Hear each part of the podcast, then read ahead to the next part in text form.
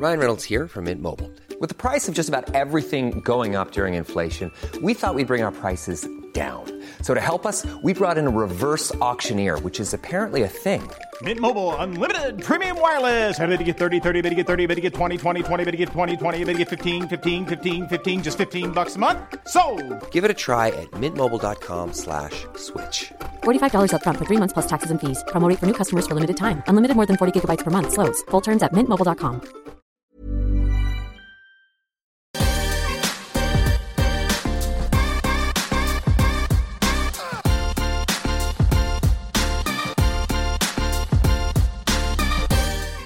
euh, bonjour Anne Romanoff, on est ravis de vous accueillir dans cette web émission l'Entertainment Lab par Newton Studio.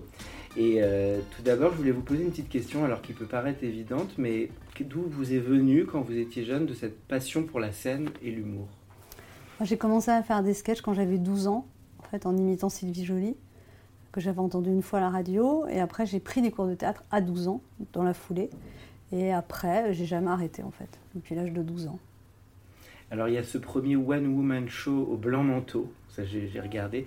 Euh, alors qu'est-ce que ça vous évoque ce moment et voilà ce, premier spectacle fait? Ah bah, le premier spectacle, c'est un petit peu merveilleux parce que en fait, j'ai- eu que des échecs entre 12 et 22 ans. J'ai raté le conservatoire, la rue Blanche, le cours Florent, enfin j'ai tout raté. Et pendant, au même moment, j'ai réussi Sciences Po.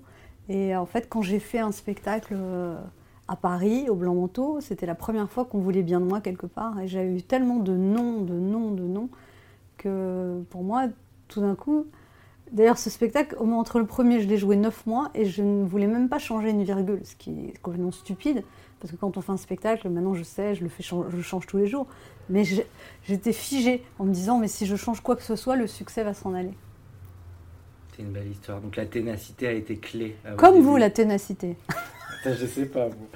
Euh, et alors, ça veut dire que vous aviez ce rêve de comédienne et puis bah, vous êtes devenue humoriste. Est-ce que ça reste toujours la comédie? Quel euh, parallèle vous dressez entre les deux? Alors déjà, je- quand on me dit je suis comédienne, Vous parce êtes que comédienne. quand on est une heure et demie sur scène, on est comédien quand même.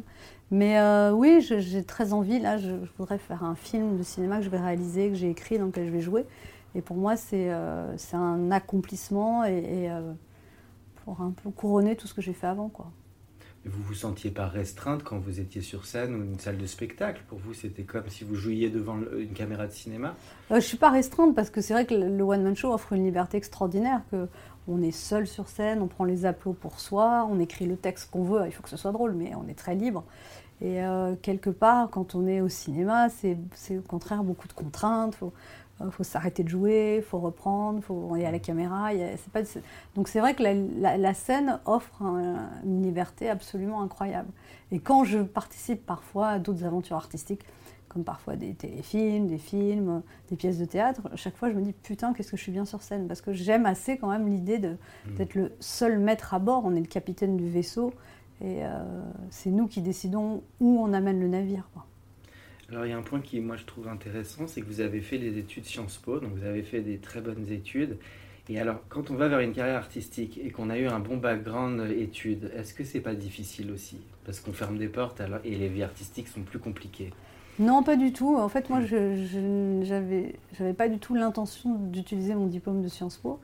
Et euh, quand j'ai eu le diplôme, en plus j'ai redoublé la dernière année, mais comme j'étais rentrée avec, j'étais rentrée, j'avais 17 ans à Sciences Po en fait. Donc je suis sortie à 21 ans, c'était pas un échec non plus.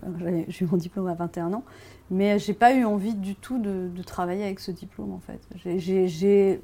Le temps que ça marche, mais ça a marché à 22 ans en fait. Donc euh, j'ai eu un an, mais j'ai fait des petits boulots et je préférais mieux faire des sondages. euh, je sais pas, j'ai vendu des. J'ai testé des emballages de médicaments auprès des personnes âgées, j'ai fait des trucs, mais non, j'ai jamais cherché à monétiser ce diplôme. Et si c'est pas indiscret, votre entourage, vos parents été totalement bienveillants ou il y a pu avoir des moments durs quand vous avez développé votre carrière au début? Non, mon père, euh, qui était assez carré, m'avait dit Tu te donnes jusqu'à quel âge pour échouer?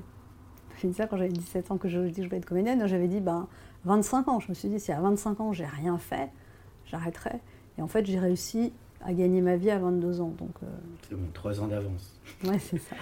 Alors parlons du spectacle, la phase du spectacle qui est celle où vous avez quand même, vous êtes beaucoup exprimé. Que- Quelle est la phase de la- métier de la production ou du spectacle que vous préférez? Est-ce que c'est la conception et l'écriture? Est-ce que c'est sur scène? Est-ce que c'est le rapport avec le public? Bah, je crois que j'aime tout. Euh, Le, le- le moment d'écriture, il est exaltant et effrayant parce qu'on se dit est-ce qu'on va trouver de nouvelles idées, voilà. Mais c'est créer, c'est toujours exaltant. Après, il y a la période de rodage qui est euh, très minutieuse. On teste, on regarde qu'est-ce qui fait rire par rire. Et puis après, il y a être sur scène où c'est un peu la récompense quand même. Mais après, être sur scène, c'est pas non plus le bonheur chaque fois. Je veux dire que euh, les métiers de la scène, faut, faut être en forme, surtout quand on est tout seul. Enfin, il y a une espèce de nécessité d'être en forme morale, physique et tout ça. Donc, euh, mais euh, non, tout est agréable, je dirais. D'accord. Parce que tout à l'heure, vous disiez que vous prépariez un film, vous étiez donc en Mm. écriture d'un scénario. Comment vous comparez quand on écrit un spectacle qui va jouer en live et un scénar de cinéma? Bah, c'est pas la même chose, parce qu'un scénario de cinéma, c'est c'est quand même. Il faut imbriquer plusieurs intrigues, il faut le réécrire, le ré-réécrire. Là, j'en suis à la 150e ré-réécriture. Voilà, alors qu'un sketch, c'est quelque chose de court, même si ça dure 8-10 minutes, euh, voilà, des fois 15. Et puis il y a une phrase, un rire, mais euh, euh, on est face au public, on balance, et, euh, et puis on a tout de suite la sanction ou pas. Dans le, le problème des films de comédie, c'est que finalement, on ne sait pas ce qui. on- je soupçonne ce qui va faire rire le public, mais tant que j'aurais pas mon film diffusé dans une salle avec du public qui rit, je ne pourrais pas être sûre. quoi. Alors qu'en spectacle, vous avez plus l'instinct. Mais c'est surtout ce Euh, qui m'inquiète, c'est que en spectacle, si ça fait pas rire, je réécris jusqu'à ce que ça fasse rire. Alors que le film, une fois qu'il est monté, si ça fait pas rire, euh, c'est pour ça qu'aux États-Unis, ils font vachement de projections test. et- D'accord, Ah, c'est intéressant. Donc vous êtes vraiment en itération avec les goûts du public. Vous, êtes, Ouais. euh, vous avez une grande écoute de ce qui se passe au niveau du public. Ouais. Et alors justement, euh, en, par- en parlant de... et une question que je me posais, c'est que vous avez dû faire pas mal de régions avec tous vos spectacles. Est-ce que vous voyez des petites différences d'humour entre les régions ou la manière dont ils réagissent Alors, il y avait vraiment une différence quand j'ai démarré il y a 30 ans entre Paris et la province, avec vraiment des, caractéristiques locales, mais maintenant je dirais que tout s'est uniformisé avec Internet, les réseaux sociaux, les, gens ont le même degré d'information partout. Et euh, même quand je vais à l'étranger, j'ai joué pour les Français de l'étranger, je ne vois pas tellement de différence en fait entre... D'accord. Après, ils peuvent over-réagir à certains trucs, comme par exemple, je parle des migrants à Calais. L'autre jour, j'ai joué à côté de Calais. C'est sûr qu'ils vont plus réagir à ça que, que ailleurs. Mais euh, quand, j'ai joué aux États-Unis, je parle de Trump, ils réagissent plus que, Mhm. que, que ailleurs. Mais à part ces, ces micro-différences, je vois pas de différence. Alors vous aimez, une de vos marques de fabrique, c'est que vous aimez bien taper euh, sur l'actu et, et aller là où, où on n'irait pas forcément. Ce goût de l'actu, euh, il vient aussi que vous faites de la radio, que vous avez fait de la télé, que vous êtes vraiment dans l'instantané. C'est c'est de là que ça vient aussi un peu, tout ce- ou c'est un goût personnel puis que- Je sais pas, pendant très longtemps, en fait, j'ai rejeté l'actu parce que, comme à Sciences Po, je lisais Le Monde tous les jours, ça me saoulait. Euh, et quand j'ai commencé à faire des sketchs, pour moi, c'était un autre monde. J'avais pas envie de parler d'actu. Puis je me disais, mais comment je parle d'actu? Il y a les guignols, il y a les imitateurs qui font ça très bien. Je voyais pas comment je pouvais m'insérer là-dedans.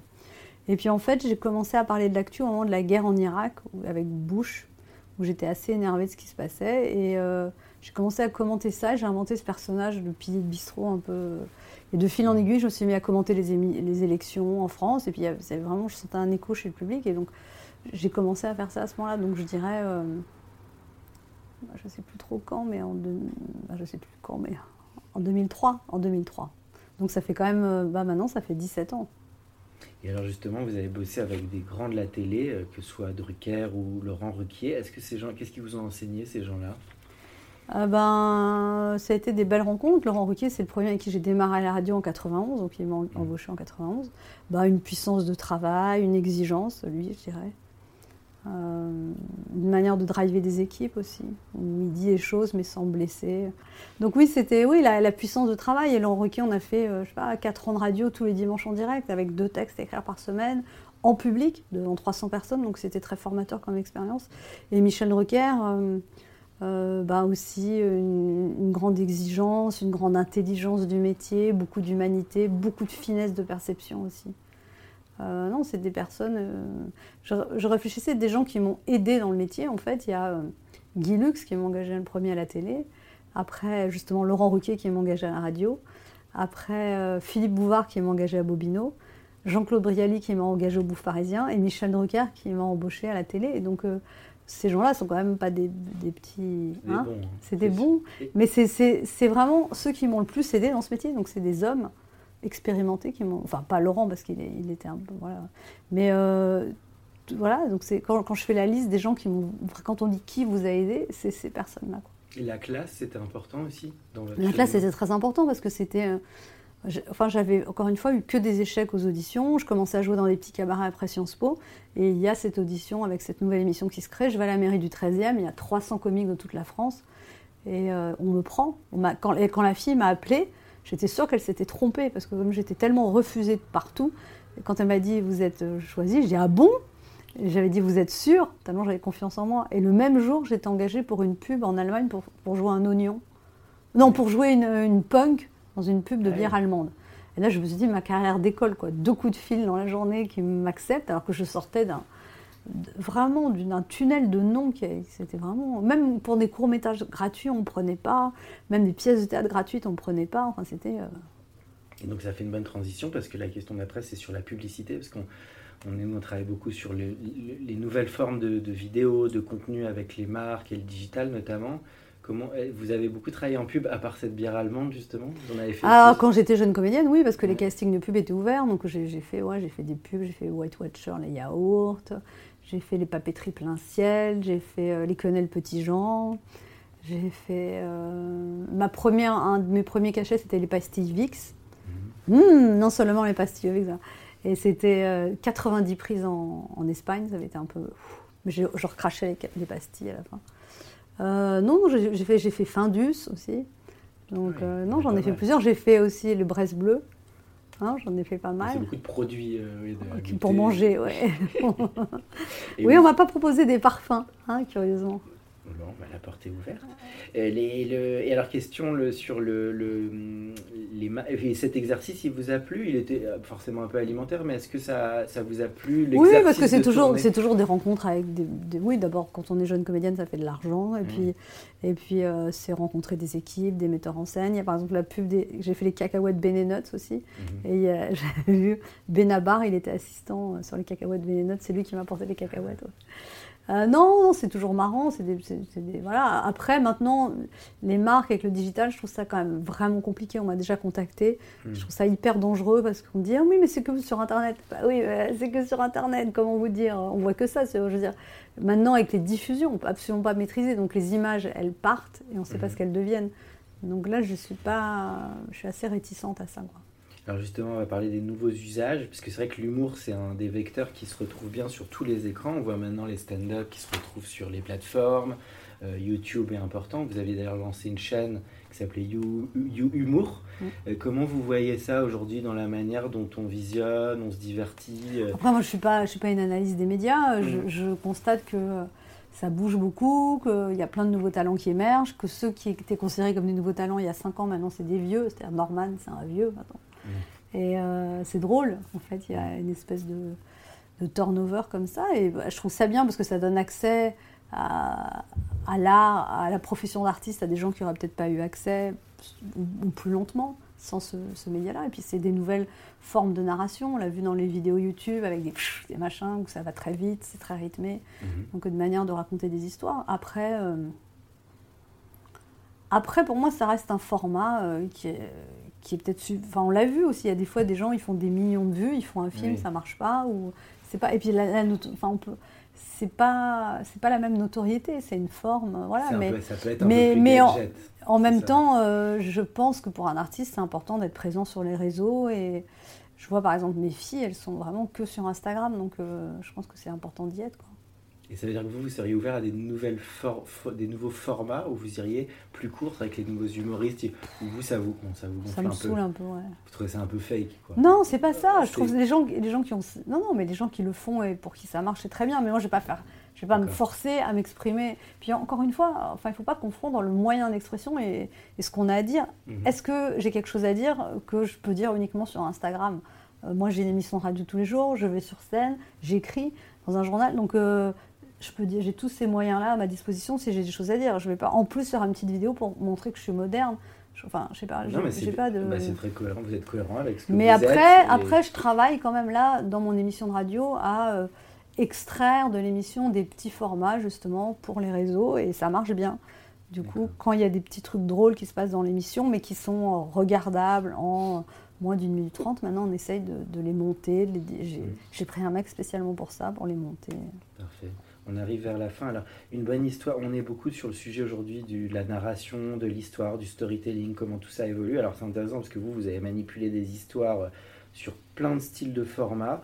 Alors, pour vous, qu'est-ce qui fait une bonne histoire euh, Et une bonne histoire drôle, on pourrait dire aussi? Mais en tout cas, une bonne histoire pour vous, c'est quoi? Bah, Déjà, je pense que c'est la sincérité. C'est très, très important d'être vrai dans ce qu'on raconte on voit tous ces témoignages sur internet face caméra, vous savez, la fille amputée qui dit Moi je suis amputée, mais machin. Mais si, vous savez, tous ces, ces vidéos. J'adore regarder ça, les vidéos de témoignages quelqu'un qui Voilà, où les gens témoignent face caméra. Donc ce qui, pour moi, ce qui est important, c'est la vérité. d'avoir, voilà. Pour une bonne histoire aussi, je pense que c'est d'avoir une nécessité à raconter les choses. C'est-à-dire c'est pas juste anecdotique, on va on va pas s'exprimer, on s'exprime parce qu'il y a quelque chose de nécessaire, enfin, je pense que c'est important. Après, je pense que ce qui est très important, c'est l'originalité ne pas copier ce qui existe déjà. Et puis après, dans l'humour, il faut qu'il y ait de la surprise aussi. Et une question que je me pose, c'est aussi le personnage que vous êtes sur scène, c'est à la fois vous et un personnage. J'ai l'impression qu'il y a toujours ce côté, je ne sais pas si vous aimiez Candide de Voltaire, mais il y a toujours ce côté un peu où on prend un recul et on donne une illustre sur la vérité. Est-ce que ça, c'est un truc bah, Il y, a, y, a, bien sûr, je, je remercie de me comparer à Voltaire.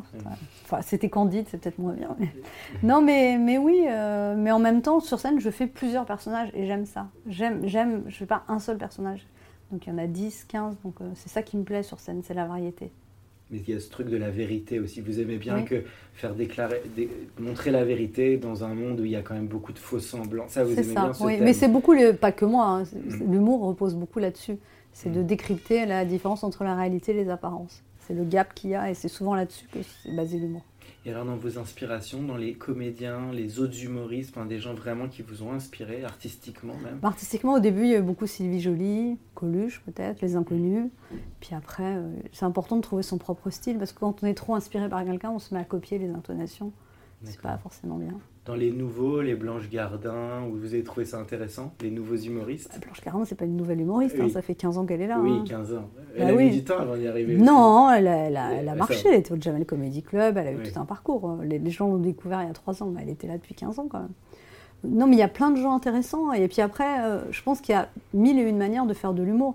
Moi, ce que je dis souvent, c'est l'important, c'est de faire de la bonne nourriture. Vous avez un restaurant espagnol, chinois, japonais, McDo. L'important, c'est de faire les meilleurs hamburgers possibles dans le style qu'on pratique, d'essayer de faire la meilleure nourriture possible. Quoi. Alors, dernière question, euh, qui est un peu plus. Euh, qui sort un peu de, ce que je pensais. Vous parlez souvent des rapports hommes-femmes aussi. Je me demandais vos comédies romantiques ou des trois comédies romantiques qui vous ont marqué, des films. Je suis pas très comédie romantique. Ah, bon, bah, voilà, j'ai fait un loupé. Alors, trois autres films, trois autres films qui vous ont marqué. Bah, J'aimais bien Shop Around the Corner de Le Beach. Euh, il y a plein de films qui m'ont marqué, mais. Euh,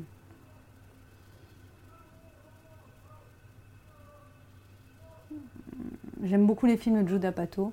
40 ans sinon rien, tout sur Amy, tout ça. J'aime beaucoup son mode narratif parce que je trouve qu'il parle vraiment du quotidien, que c'est très juste sociologiquement et il arrive à être très drôle. Sans que ce soit spectaculaire forcément. Donc j'apprécie beaucoup Jude Apatow. Voilà, le beach, Jude Apatow, puis Capra peut-être.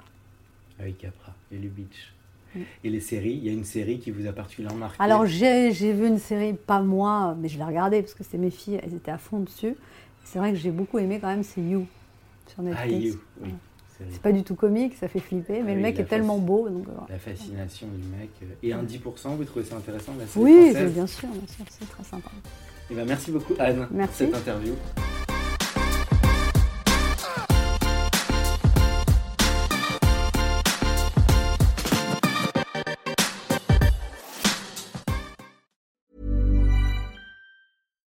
When we're on a budget, we still deserve nice things.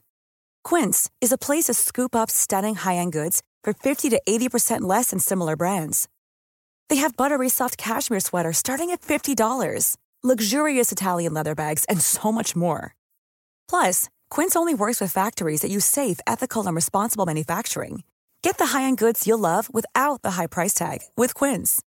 Go to quince.com/style for free shipping and 365-day returns. Mom deserves the best, and there's no better place to shop for Mother's Day than Whole Foods Market. They're your destination for unbeatable savings, from premium gifts to show-stopping flowers and irresistible desserts. Start by saving 33% with Prime on all body care and candles. Then get a 15-stem bunch of tulips for just $9.99 each with Prime. Round out Mom's menu with festive rosé, irresistible berry chantilly cake, and more special treats. Come celebrate Mother's Day at Whole Foods Market.